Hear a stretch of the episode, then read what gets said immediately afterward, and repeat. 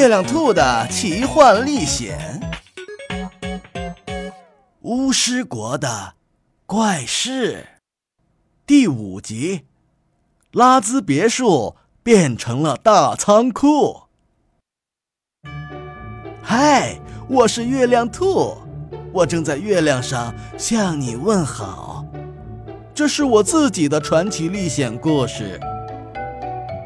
当我还是地球上的兔子的时候，我来到了一个神奇的国度——巫师国。我想跟魔法学校校长拉兹夫人学习魔法，可是天上掉下来的垃圾把拉兹夫人的记忆砸丢了。我陪着拉兹夫人去上班，她带着我来到了公交车站。我问拉兹夫人：“您？”不是做飞天扫帚上班吗？拉兹夫人难过的说：“我的飞天扫帚早就丢了。”第一辆公交车来了，拉兹夫人没有上车。第二辆公交车来了，拉兹夫人也没有上车。就这样，我们等了一个小时，十辆公交车开了过去，拉兹夫人还是没有上车。我奇怪地问：“呃，拉兹夫人，您为什么不上车呢？”拉兹夫人挠着头，使劲地想：“哎呀，嗯，咱们要去哪儿？”我告诉他：“去魔法学校。”拉兹夫人点了点头。哦，对，我应该去魔法学校。孩子该下课了。于是我们坐上了开往魔法学校的公交车，来到学校。可是拉兹夫人并没有去她的校长办公室，她在学校里转了一圈又一圈，然后来到了美术教室。找到了一位正在挥舞魔棒画画的学生，拉起他的手就往外走。来，快跟妈妈回家！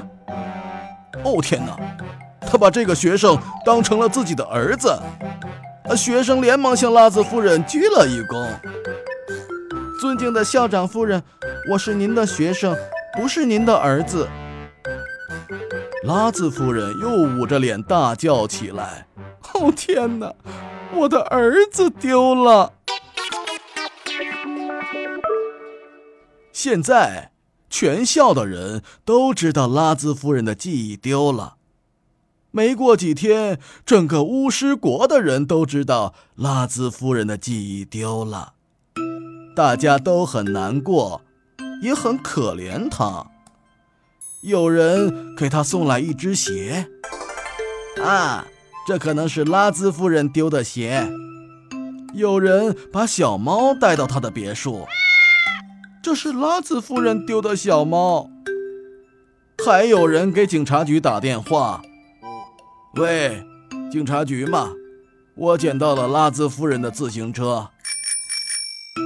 反正人们只要捡到东西，就会给拉兹夫人送到家里。”啊，这是拉兹夫人丢的筷子，这是拉兹夫人的灯泡，拉兹夫人的电饭锅，她的大葱，她的沙发。就这样，这些东西把拉兹夫人的家里堆得满满当当的，拉兹夫人的别墅就慢慢变成了一座大仓库。那么，接下来还会发生什么事呢？请继续听下一集故事。和月亮兔一起冒险吧。